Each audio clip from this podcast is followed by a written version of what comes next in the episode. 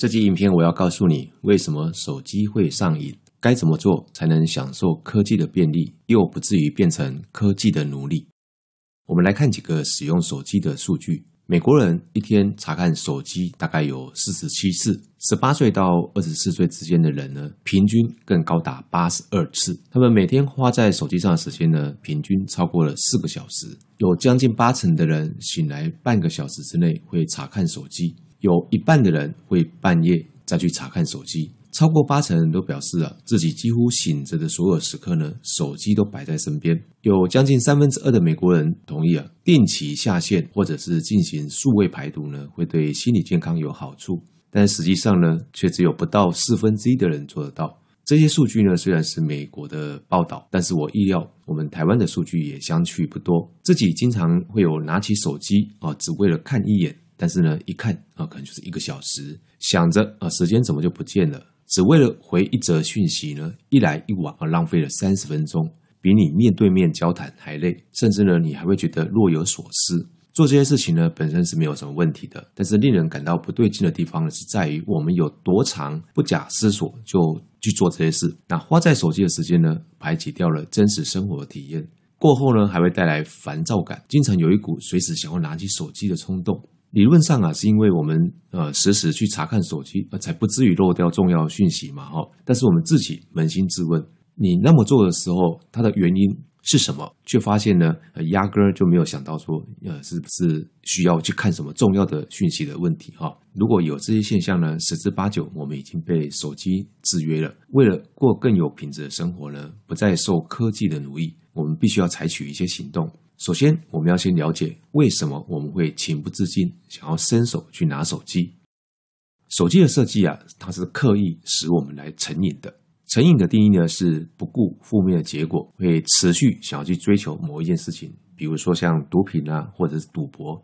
成瘾的人呢，会失去对这个活动的掌控，他会不顾后果，忍不住想要去做。他们会越来越需要越高的刺激啊，才能够获得满足。啊，如果他们无法去从事这个成瘾的行为，就会出现一个所谓的戒断症状。许多科技的高层主管呢，都限制了他们自己家里面的孩子使用电子装置。显然，他们不认为好处永远大过于风险。第二个呢，是多巴胺跟成瘾有什么关系？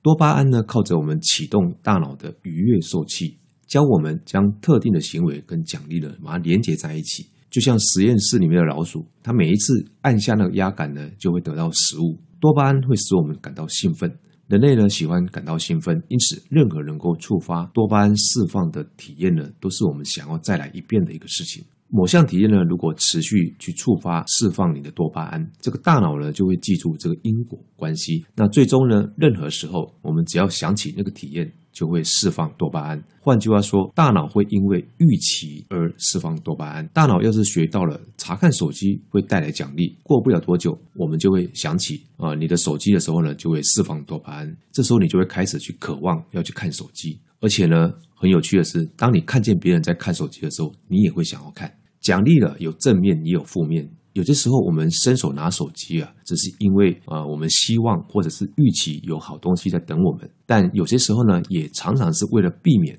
无聊或者是焦虑。不论是哪一种，只要大脑学会把看手机跟得到奖励连在一起的时候呢，我们就会好想好想看手机，好像变成了实验室里面的老鼠啊，为了要得到食物，那里不断的去按着压杆。接下来我们来看设计师呢，在他们的 App 设计里面运用了哪些心理学原理，来让使用者离不开手机。首先，第一个是增强反应。不论我们呃年纪多大，我们做事情都喜欢得到回应。心理学呢，称这个反应呢，称之为叫增强。我们做事情的时候呢，得到的增强越多，就越可能再做一遍。手机上刺激多巴胺分泌的正增强呢，无所不在，让我们一再想要使用手机。第二个是间接性的增强。有些时候不一定得到回应，哦，反而更能够让你会上瘾。真正引我们上钩的呢，不是每一次都有好事情发生，有些时候捉摸不定才诱人。心理学家称这种无法预期的奖励呢，为间歇性增强。我们手机上呢，几乎每个 App 都应用了这种不可预期的钓鱼技巧。当我们无法预测五十次的查看里面会有哪一次得到奖励的时候呢，结果不是干脆不看，反而是更想看。第三个，它运用了我们讨厌焦虑的一个情绪。手机呢，它会提供新资讯，使我们每一次放下手机的时候，就算只是短短的一秒钟，我们都会担心错过某样东西。英文里面有一个非正式的术语形容这种焦虑，叫做 FOMO（FOMO），Fear of Missing Out。我们会害怕错过一些讯息，所以我们开始相信保护自己的唯一方法就是随时查看手机。确定不会错过任何讯息，但是呢，你时不时的去查看手机，非但无助于减轻这个手机带来的 FOMO，甚至还会增加。每一次呢，我们放下手机的时候啊，肾上腺呢就会分泌皮质醇，也就是会深深影响人类战斗或者是逃避的一个压力荷尔蒙。这个皮质醇呢会使我们感到焦虑，而我们不喜欢这种感觉，所以为了疏解，我们手就会去拿手机。第四个是归属感。我们每一个人都有想要被爱的渴望哦。那脸书上的按赞的按钮，它有一个难以夸大的一个心理效果。一篇一个赞也没有的文章呢，除了会让呃有些人私底下感到难过，有些人还会认为说这是一种公开的一个谴责啊。我们不只在乎其他人怎么看，甚至呢主动要别人来评断我们。我们把照片跟文字贴出来，好让大家知道啊有人爱我们，我们有多受欢迎。甚至呢，还会不由自主的再三回顾自己的照片，看看别人是不是也认同。第五个，这些设计师利用我们懒惰的个性，YouTube 跟 Netflix 这些平台呢，它都设计成自动播放系列，它会主动推荐你下一支影片，让你更有可能接着看下去，让你手都不用动就能够一片一片的再往下看，拉长你使用的时间。第六个。我们喜欢自己的独特，设计师呢允许我们做许多的手机的个人设定，比如说像我们手机里面的主画面或者是锁定画面，我们会去摆上我们个人化的照片，把最爱的歌曲呢设成我们的铃声，这样一来呢会让我们的手机啊更有趣、更实用、更像我们，我们就越想花更多时间在上面。很多人说他们能够一心多用，但是真相是手机正在缩短我们的专注时间。这几十年来呢，人类透过研究理解了大脑并非完全天生的哦，它还会受到后天的学习训练影响。我们可以透过思考跟练习呢，来改变我们大脑的架构跟功能。比方说，伦敦的计程车司机呢，他们因为长期去记忆这个呃路程，所以他们负责空间记忆的大脑区域呢，大过于非计程车司机。大脑呢可以被训练得更专心，当然它也可以被训练得更分心。很多人把分心呢说成是多工作业，事实上呢，人类并没有多工作业的能力。我们以为自己在做多工的作业，其实是在做工作的切换而已。一心多用不只会让我们的生产力下降，还会影响到我们思考跟解决问题的能力。手机啊，正在改变着大脑。如果我们一天花四小时在手机上面，就意味着我们每一天花四小时在训练自己的大脑专注与分心的状态。如果我们一天花四小时去做某一件事情，我相信不论做什么事情，你都会变得超级厉害。所以，如果花这么多的时间在训练我们分心的话，那可以想见我们大脑会有多大的伤害。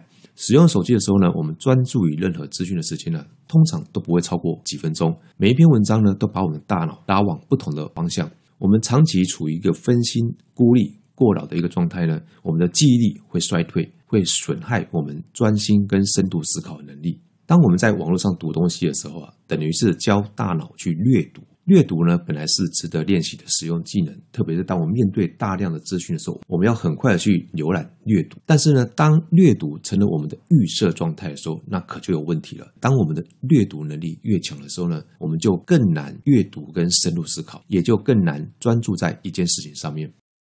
手机它是这样子的侵蚀我们的专注力，破坏我们原本均衡的生活状态。难道我们对它束手无策吗？哦，当然不是。接着我整理几个专家建议的行动策略给大家参考。第一个是眼不见为净的策略。知名的智商心理作家陈志恒说啊，要克服手机或数位装置带来的分心的问题呢，最好的方法不是靠意志力哦，而是眼不见为净原则。也就是说，在执行重要工作的时候，或者需要长时间专注的时候呢，不要让这些有趣又诱人的数位装置放在你的身旁，最好不容易取得它。甚至不会看见它。他建议学生们在温习功课或写作业的时候，不要将手机放在书桌或者是书房里面。不但要离开你的视线范围呢，还要取得困难。最好的做法，你就可以把它直接交给家人保管。看不到就不容易想起来。就算你想起来，想到要去取得是有一些的困难的时候，你也会比较容易打消这个念头。第二个，建议各位用正念来夺回你的人生，回复你的平静，并且找回独处跟对话的能力。所谓的正念呢，是用更清楚的方式来看这个世界，包含看清楚我们自己。正念呢，是练习啊，去意识到我们自己的这个上瘾的念头，练习关照自己的渴求带来什么样的一个身心感受。在这个瘾头出现的时候呢，关照我们自己的情绪、想法跟反应。当你无意识的想要伸手去拿手机的时候，这种难以抗拒的冲动呢，是我们大脑送出来的邀请。一旦你明白了这一点，就有办法去质问大脑为什么要邀请你参加这么糟糕的一个派对。正念除了可以协助我们注意跟处理大脑的邀请呢，也能够找出驱动这个瘾头的核心情绪，还有恐惧跟欲望。这个是打败成瘾的基本步骤。那么你要如何去忍过想要用手机的这个瘾头呢？事实上，这个方法一点都不难，你只要简单接受自己的坐立难安。你不必去试图去抵抗这个瘾头，这个瘾头慢慢的就会自然消失。假如当你发现你自己很想伸手拿手机的时候，你与其试着去抵抗这个欲望，或者是批评自己为什么每一次都做不到，这个是没有用的。你只需要去注意到自己，你当下有哪一股冲动。这个时候呢，专注在眼前的这一刻，问自己，你的大脑跟身体那一股渴望是什么感觉？为什么是现在这一刻有这股冲动？你希望得到什么样的奖励，或者是你希望避免什么不开心的事呢？如果回应这股冲动，会发生什么事？如果你什么事都不做，又会发生什么事呢？当你下一次想看手机的时候，停下来，深呼吸一口气，注意到自己出现这个瘾头，那你也不用去屈服，也不要试图去赶走这个念头，你好好的关照，看看会发生什么事情。网络上呢，五花八门的讯息啊，几乎淹没了我们分分秒秒。看起来好像活得很丰富啊，但是我们内心却很疲乏。其中有一个重要因素呢，就在于我们越来越少独处。稍微有一个空闲的时间呢，我们就会不经意的想要把手机拿出来滑一滑。所以呢，这项科技呢，极尽其所能填满我们每一个空档。人只有在独处的时候啊，才有机会让情绪沉淀下来。各位，你就想一想，像那个亮片球或者是雪花玻璃球来做一个比喻啊。当我们摇动这个亮片球的时候，球里面的亮片呢，旋转飞舞。球里面的水呢，会变得浑浊不清，但是呢，只要这个亮片球我们把它给静止的动，那些亮片会慢慢的沉淀下去，这个水也会恢复它的清澈。这些亮片呢，就像我们的思绪，它会让这个整个大脑忙个不停，使我们无法去清晰思考。当我们内心平稳下来之后呢，我们就更有能力来跟他人对话。好的对话呢，前提是真诚的倾听，但是呢，我们常常呢，只是假装在听了，却在盘算下一秒我们想要讲什么。真实的对话呢，不是网络可以取代哦。透过面对面的对话，可以让我们更真诚的去感受到对方的表情、肢体、情绪。人的同理心呢，就是在这个时候去培养深化的。当我们的内心感到安稳的时候呢，我们就能够去倾听他人，认真去聆听别人的想法。在跟他人对话之后呢，我们也更善于去进行内心的对话。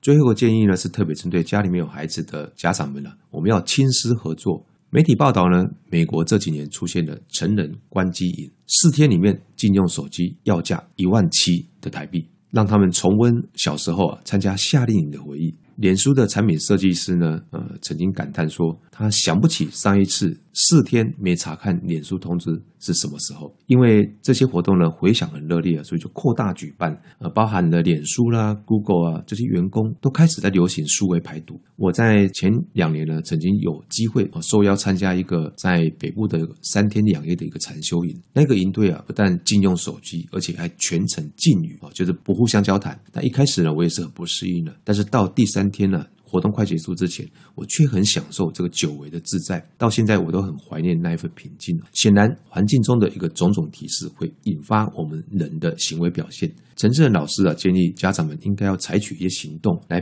帮助孩子免除 3C 的诱惑的干扰。比方说，孩子在温习功课的时候呢，你帮忙他保管一下手机；全家一起用餐的时候呢，也把你的 3C 产品跟网络把它关掉。透过有品质的对话呢，来连接你们家人的情感。陈老师还提醒家长学校最多呃只能够要求孩子在上学的时段禁用手机，或者帮忙保管手机。但是呢，离开学校之后，还是得由家长来约束跟规范。家庭教育呢，才是 3C 教养的一个主力哦。千万不要以为学校可以代劳全部的工作，如果只有学校这边做，家庭没有做的话，这样子做一半是没有效果的。之前呃，我们学校的学务处啊，曾经举办两天一夜的山野探索教育，这个活动很好啊。呃，师长们把孩子带到户外活动，接近大自然，透过真实的人际互动呢，来减少 3C 的一个沉浸。我对这一类活动呢，表达非常大的肯定了。我也鼓励他们可以继续申办。我要邀请我们的师长、家长，大家一起来当孩子走向健康的帮手，让孩子们呢能够善用科技，而不是当科技的奴隶。好的，那这一集影片呢，我们就跟各位聊到这边，